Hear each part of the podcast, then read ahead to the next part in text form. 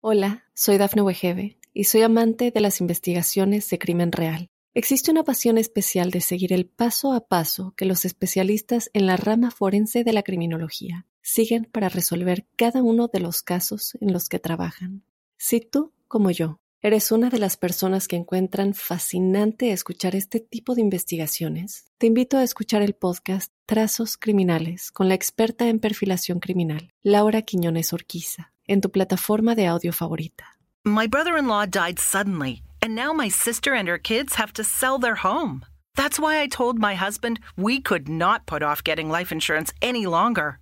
An agent offered us a 10 year, $500,000 policy for nearly $50 a month. Then we called SelectQuote. SelectQuote found us identical coverage for only $19 a month, a savings of $369 a year. Whether you need a $500,000 policy or a $5 million policy, SelectQuote could save you more than 50% on term life insurance. For your free quote, go to selectquote.com. SelectQuote.com. That's selectquote.com. SelectQuote. We shop, you save. Full details on example policies at selectquote.com slash commercials.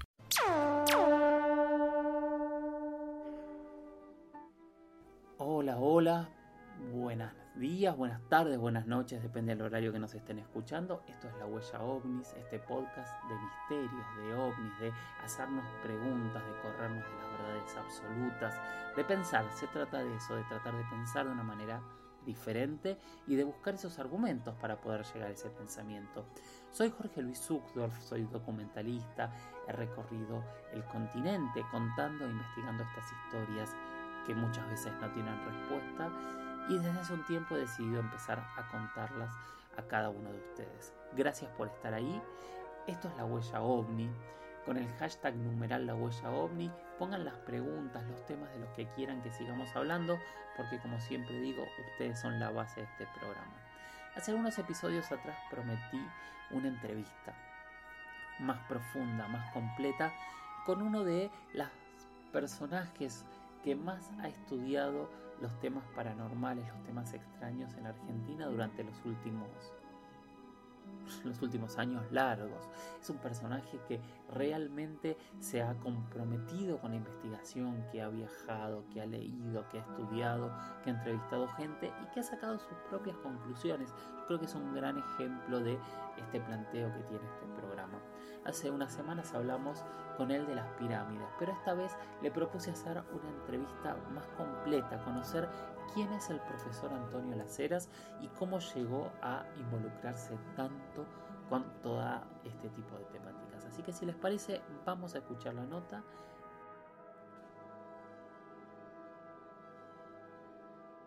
Y bueno, hoy estamos con un amigo, alguien muy muy conocido por todos ustedes y yo creo que es una de las personas que más sabe de misterios en Argentina, por lo menos en Argentina y me animaría a decir en otras partes del mundo. Antonio Laceras. Hola Antonio, ¿cómo estás? Lo primero que me gustaría es que te presentes quién sos para, para quien este, tal vez fuera del, del público usual de Bebana no te conoce. Ante todo, mi alegría, mi, mi, gratificación de poder participar acá en la Huella OVNI. Eh, un agradecimiento grande por, por darme esta posibilidad. ¿Cómo presentarme? Primero diría que alguien a quien nada de lo humano le es ajeno. Todo lo que tiene que ver con lo humano, eh, que incluye el universo mismo, eh, todo me ha traído desde muy pequeño. Ahora, si me tendría que presentar, diría, soy Antonio Laceras, doctor en psicología social, magíster en psicoanálisis, filósofo, escritor, con más de 45 libros publicados, miles de artículos. Todas las semanas se publican artículos míos en diarios del país y del exterior, entrevistas radiales. Eh, en otros tiempos que no había pandemia ni cuarentena, cursos, conferencias, jornadas, ¿de qué temas? Bueno, como parapsicólogo, como persona que trabaja dentro de la psicología en el campo junguiano, la psicología social junguiana es mi especialidad, la investigación del fenómeno ovni. Uno de mis libros, en este momento ya por su cuarta, quinta edición, OVNIs, los documentos secretos de los astronautas. Eh, tanto editado aquí como en el exterior, en ebook, todo. Bueno, e, ese soy yo, ese soy yo. Y, sobre todo diría alguien, insisto, que me interesa la profundidad, el análisis de la condición humana. Lo espiritual, lo que llamamos paranormal o parapsicológico, nuestro vínculo con el universo entero, lo real, la realidad, lo imaginario, la fantasía, las posibilidades mentales que tenemos, muchas de ellas inexploradas. Eh, y dentro del, fenómeno ovni, sí, desde siempre, las posibilidades de vida extraterrestre, los viajes en el tiempo, las posibilidades de, viajeros de universos paralelos, bueno, todo eso, todo eso es motivo de mi estudio, investigación, cada uno de los días de mi vida. Yo creo que la primera vez que te entrevisté fue en el año 2004, estamos hablando ya hace muchísimo tiempo y desde ese momento y desde mucho antes, vos sos un referente del tema de los misterios. ¿Te sentís un referente? Sí, sin duda que tengo conciencia que soy un referente en relación sobre todo a lo que hace al campo de la psicología junguiana, de los fenómenos parapsicológicos y del fenómeno ovni. Fíjense ustedes que hace ya un poquito más de 40 años, yo ya tenía publicados varios libros de ovnis en México, mis artículos sobre el tema de la vida extraterrestre se publicaban en la revista española Mundo Desconocido, que dirigía el famoso estudioso investigador Andreas Faber-Kaiser. Em, recuerdo que el primer Congreso Internacional de Investigación del Fenómeno OVNI, que se hizo coincidiendo con la película Encuentros, Encuentros cercanos del tercer tipo, de Steven Spielberg, que tuvo como asesor científico al doctor en astronomía Joseph Alan Hynek del proyecto Blue Book. Eh, ese primer congreso que presidió el doctor Alan Hynek, el representante por la Argentina fui yo. Les estoy hablando de un poquito más de 40 años atrás. Así que sí, sí, cómo no me voy a, reconocer como referente en el tema de la investigación ovni y de lo paranormal en general eh, en el mundo hispanoparlante. ¿Cómo te metiste a investigar todas estas temáticas? ¿Desde cuándo te llaman la atención?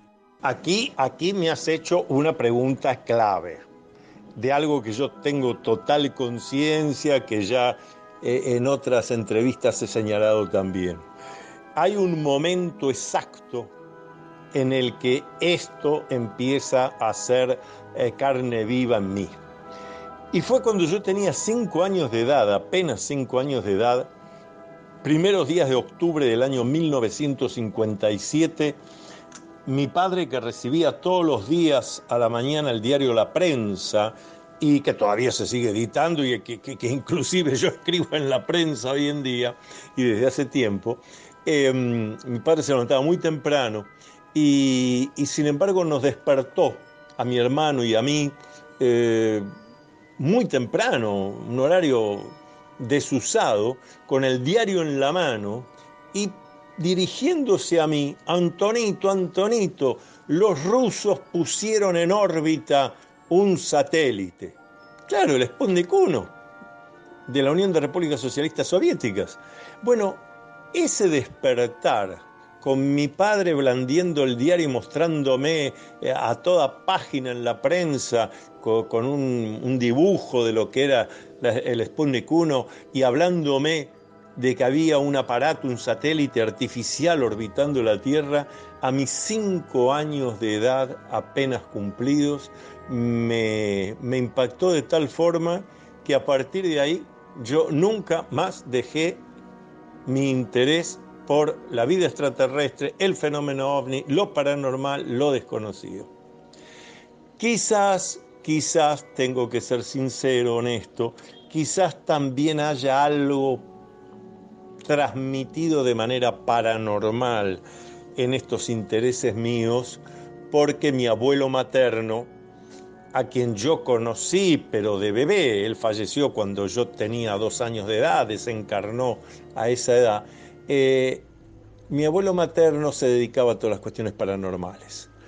Y mi familia solía decir, yo lo recuerdo siendo chico, que decían, Antonito heredó misteriosamente los intereses del abuelo. Bueno, me parece que esto, ambas cosas explican por qué todavía hoy, y sé que hasta el último hálito de mi vida, voy a seguir investigando, estudiando estas cuestiones. Hola, soy Dafne Wegebe y soy amante de las investigaciones de crimen real. Existe una pasión especial de seguir el paso a paso que los especialistas en la rama forense de la criminología siguen para resolver cada uno de los casos en los que trabajan.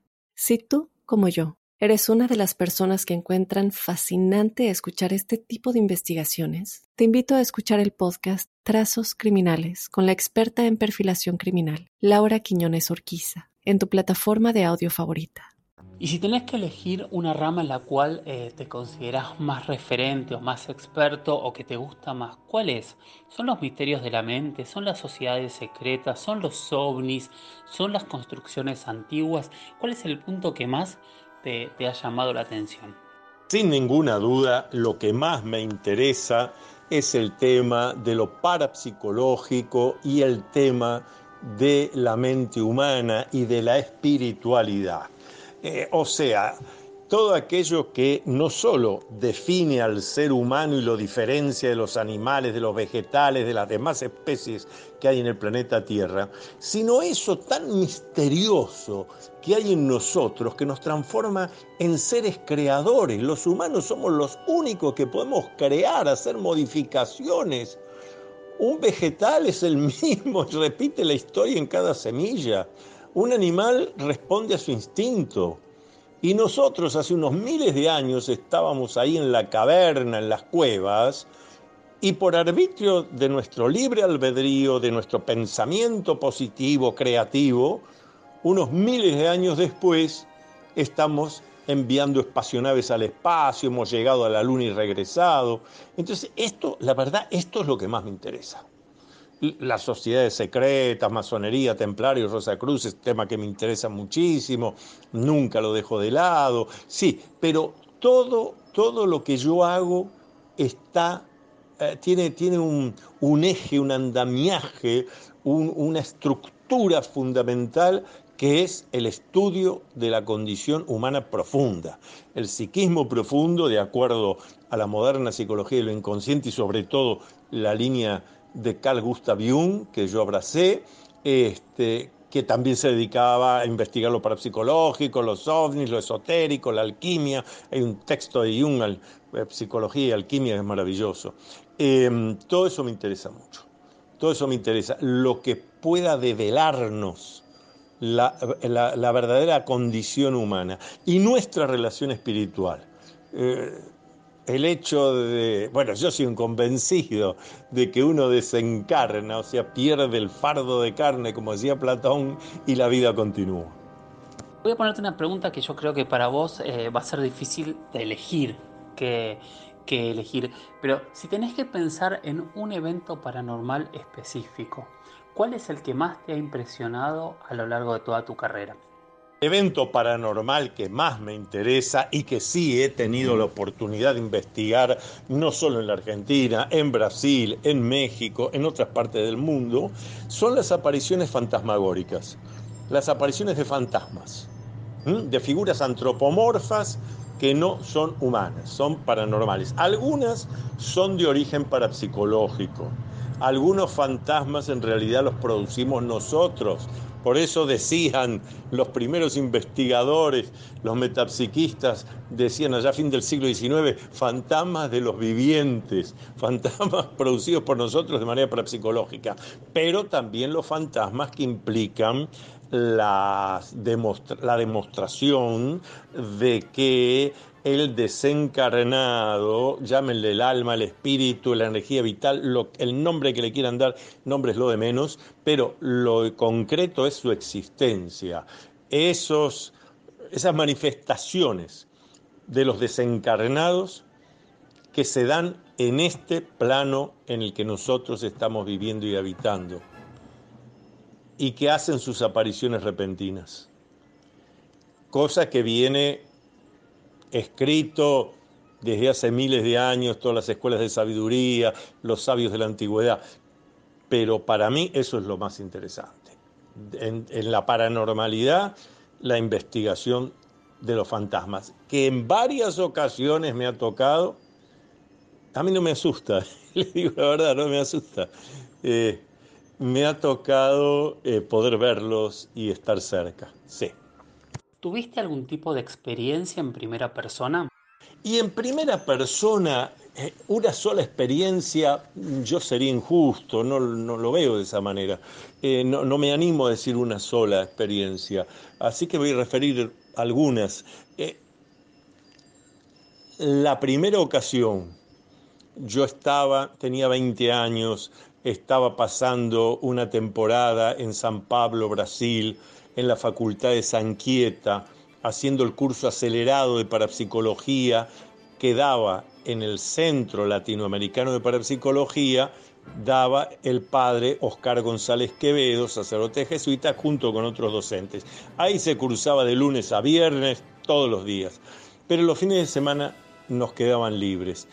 Y otros alumnos que eran brasileños, hicimos una relación, me dicen, ¿por qué no te vienes este fin de semana, una localidad paradisíaca que hay cerca de, de San Pablo que se llama Campos de Jordão, Campos de Jordán? Allí tuve mi primer experiencia, ya no digo de observación de un ovni, digo categóricamente de un vehículo extraterrestre dirigido.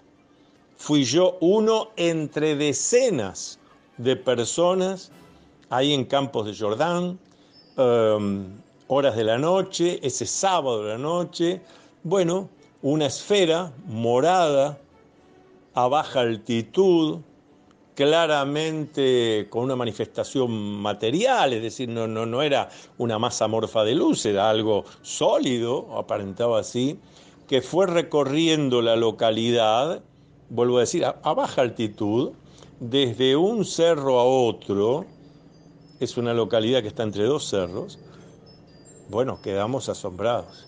En el momento en que ese objeto daba toda la impresión de estar investigando el lugar, en ese momento se corta todo el suministro eléctrico de la ciudad del pueblo. Las calles, las casas, todo, a oscuras. Desaparece este vehículo extraterrestre dirigido del otro lado, del otro, de la otra cadena de cerros, a los dos, tres minutos la electricidad, todo normal. Bueno, nunca me lo voy a olvidar como no me voy a olvidar, estando en México, la ocasión en que pude enfrentarme a una aparición fantasmal que pasó cerca de mí, ahí sentí claramente ese frío que describen todos los que han tenido la posibilidad de estar cerca o ser tocados por las apariciones fantasmales. Em, bueno, por lo menos estas dos experiencias. Hay varias, hay varias, no puedo decir solo una. Todas estas son importantes.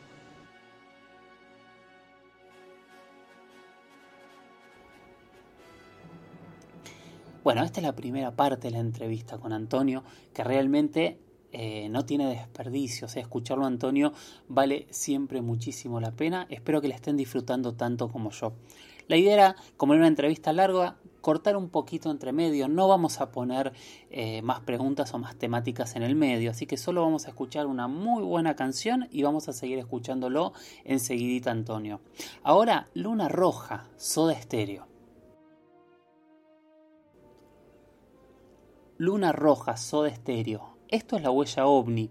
Soy Jorge Luis Zuckdorf, me encuentran en redes, pero después les paso bien todos los datos. Solo les recuerdo que toda la música de la huella ovni también la encuentran en Spotify. Poniendo la huella ovni hay una playlist con toda la música que vamos subiendo semana a semana. Ahora la segunda parte de esta súper entrevista con el doctor Antonio Laceras. ¿Cuál es tu postura en torno al fenómeno ovni? ¿Qué pensás que es? En esto hay que ser precisos porque son definiciones. Cuando nosotros decimos ovni, lo que estamos diciendo es objeto volador no identificado. O sea que podemos estar hablando de un fenómeno meteorológico que el que hizo el avistaje no lo pudo identificar, de un fenómeno astronómico. ¿Cuántas veces Venus al atardecer fue confundido con un vehículo extraterrestre? Eh, con un fenómeno creado por los seres humanos, un globo sonde, un avión de geometría variable, un helicóptero reflejando la luz del sol, todo eso son ovnis.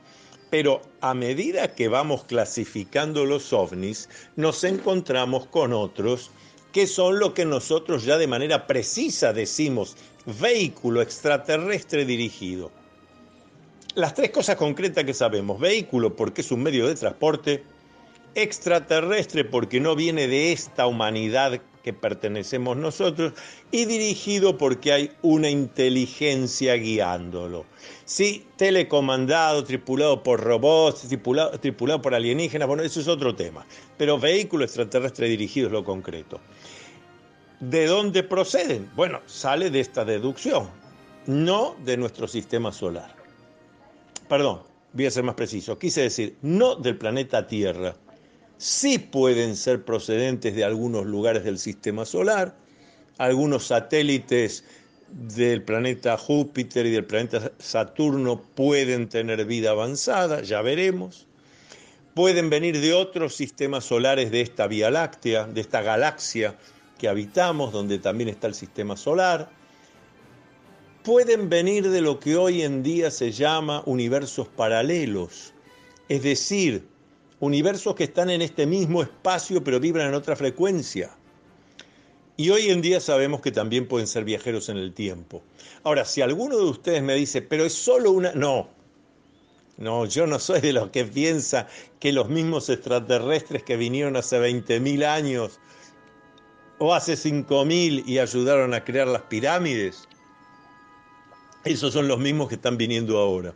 No, de la misma manera que nosotros Hace 100 años apenas imaginábamos los globos aerostáticos y hoy sabemos que podemos mandar una espacionave automática fuera del sistema solar, como han hecho las Pioneer norteamericanas, que ya se han alejado fuera del sistema solar, de la misma manera puede haber otras humanidades que en este momento que estamos hablando y saliendo al aire el programa, por primera vez están viniendo aquí al planeta Tierra. Hola, soy Dafne Wegebe y soy amante de las investigaciones de crimen real.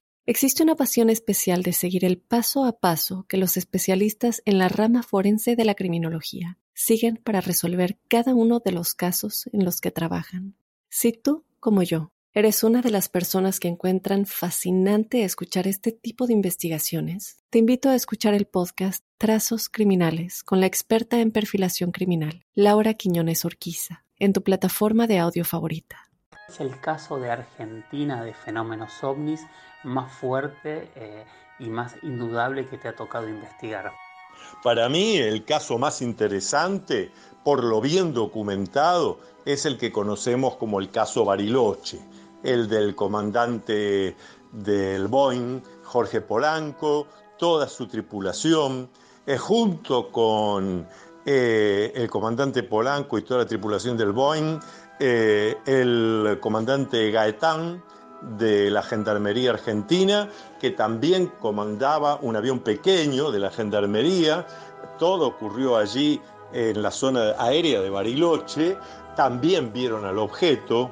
Eh, la torre de control del aeropuerto de Bariloche también constata la existencia de ese objeto, de ese tránsito, como se llama, desconocido, y en ese mismo momento se corta la energía eléctrica de toda, eh, de toda la, eh, la zona de aterrizaje, de todo el aeropuerto de Bariloche. Tanto es así que eh, el comandante Polanco, que estaba ya haciendo el rumbo para aterrizar, tiene que, que, evitar hacerlo porque las radiobalizas se apagan todas.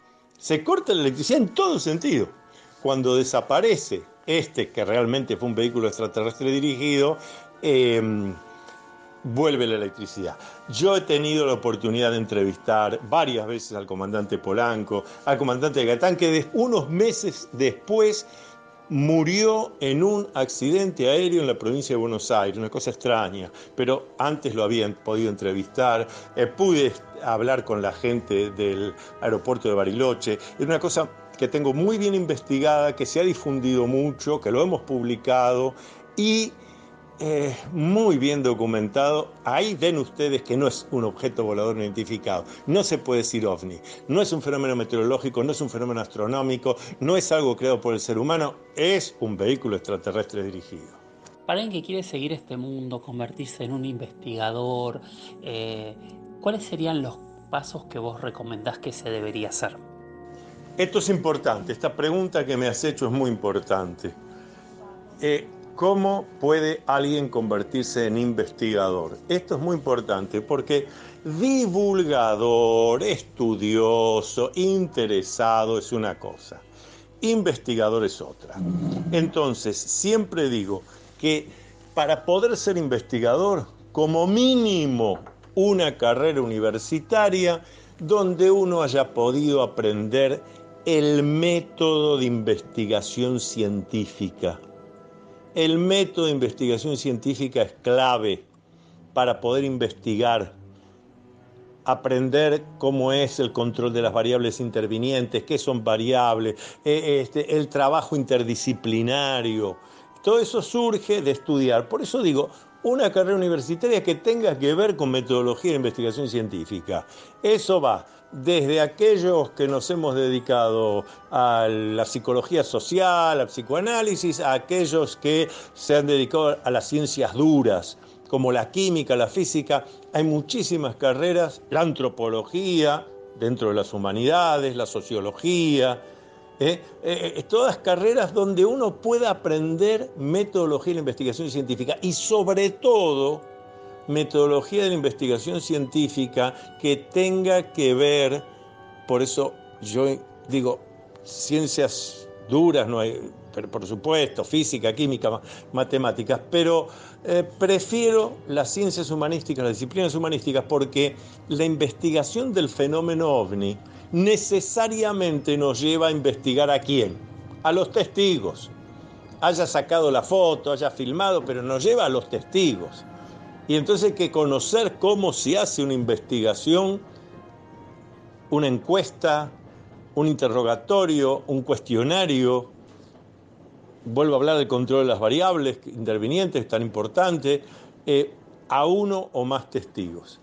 Así que Investigador va a ser alguien que primero va a estudiar, va a ir a conferencias, va, a leer mucho, eh, va a buscar en, en internet, pero una carrera universitaria que le enseñe metodología de la investigación científica. Eso es clave. ¿Cuál es el lugar del planeta que te tocó visitar y más te llamó la atención? Y si te, nos podés contar por qué fuiste, cuánto tiempo estuviste, qué tipo de investigación realizaste. Y acá me pasa como con el tema de cuál es el fenómeno paranormal que más me llama la atención. No tengo un solo lugar, así que les voy a mencionar tres. Uno donde he estado varias veces y bastante tiempo, que es la isla de Pascua. Ahí en medio del Océano Pacífico, la isla más alejada de todos los continentes. Allí donde están los famosos moais, esos esas esculturas misteriosas. Eh, bueno, ese es un lugar clave, porque además hay cuestiones magnéticas, electromagnéticas, energéticas. A, la isla de Pascua en el pasado llegaron todos, desde los chinos hasta los incas, como bien lo señaló Thor Heyerdahl, pero también llegaron los egipcios y los griegos. Yo tengo pruebas acumuladas sobre eso que más de una vez la ciencia académica oficial las oculta. Algún día podemos hablar largo sobre ese tema.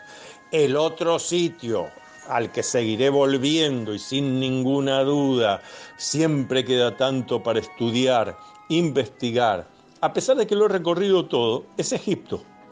Conozco todo Egipto, desde el norte, Alejandría, pegado ahí, eh, playa del, del Mediterráneo, hasta el sur, bajando por el Nilo, la isla de Philae, dedicada a diosa Isis, he recorrido el recorrido, un recorrido que lleva días, toda la península de Sinaí.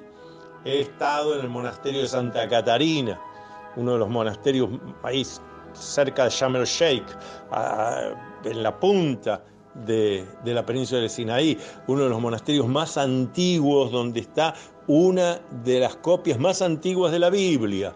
Bueno, quiere decir, cualquier lugar de Egipto es asombroso. Y el tercer lugar que voy a señalar es Petra, en Jordania, donde he estado de mañana, de tarde, de día, de noche. Hemos, estando en la noche en Petra, que obviamente está deshabitado, así que lo pudimos recorrer bien de noche, con lámparas artificiales, este, pudimos eh, sacar fotos y filmaciones donde claramente se ven esas esferas de energía que están flotando.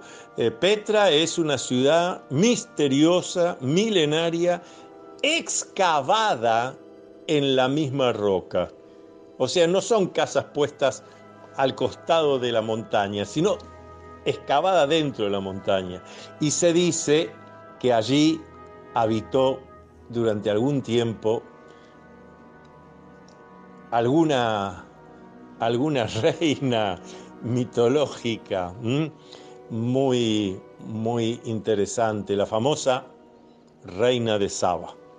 Antonio, para mí es un honor tenerte, escucharte siempre, porque realmente eh, el nivel de conocimiento que, tenés eh, y el nivel de experiencia al haber estado en tantos lados eh, apabulla y, y, realmente sos una persona para sentarse y escucharla mucho, mucho tiempo.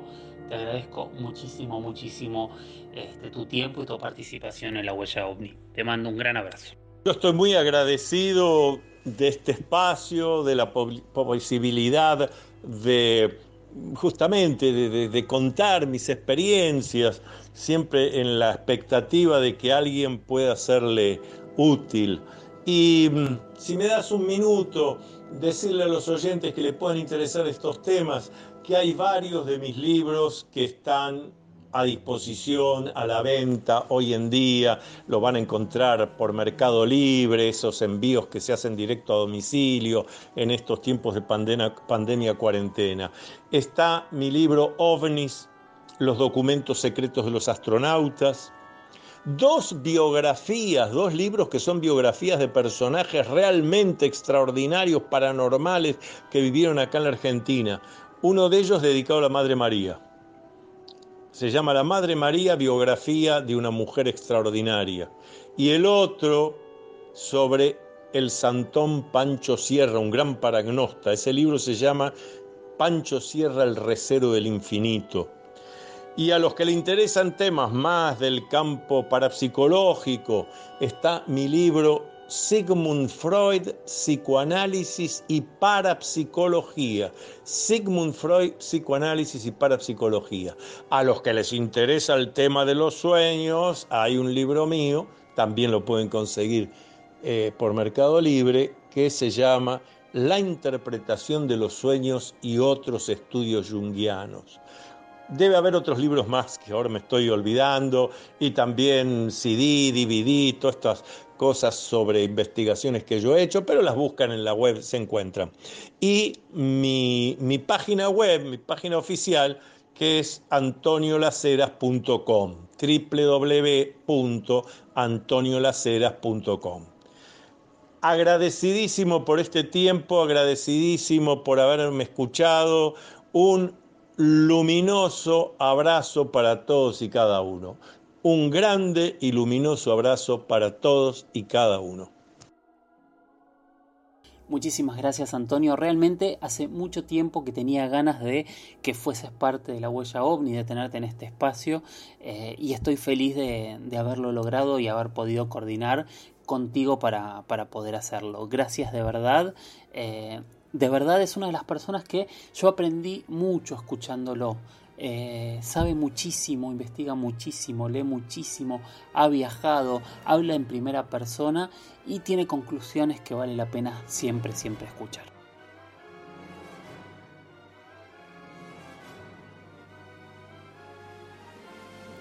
bueno, hemos terminado el episodio 65. Gracias por estar ahí, gracias por compartir. Con el hashtag numeral la huella ovni sigo recibiendo las preguntas y los temas de los que quieran que sigamos hablando. Yo soy Jorge Luis Zuckdorf, me encuentran en redes. En Instagram soy arroba Jorge Luis S. Oficial. Jorge Luis S. Oficial. En Twitter soy arroba Jorge Luis S. 77. Y ahí los espero. Los espero para seguir discutiendo, para seguir enriqueciéndonos entre nosotros. Gracias por estar ahí y nos escuchamos en el próximo episodio. Chau, chau.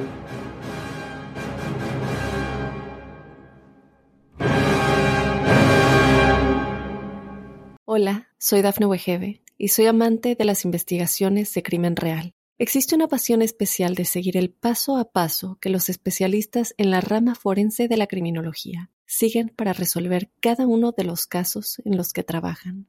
Si tú, como yo, eres una de las personas que encuentran fascinante escuchar este tipo de investigaciones, te invito a escuchar el podcast Trazos Criminales con la experta en perfilación criminal, Laura Quiñones Orquiza, en tu plataforma de audio favorita.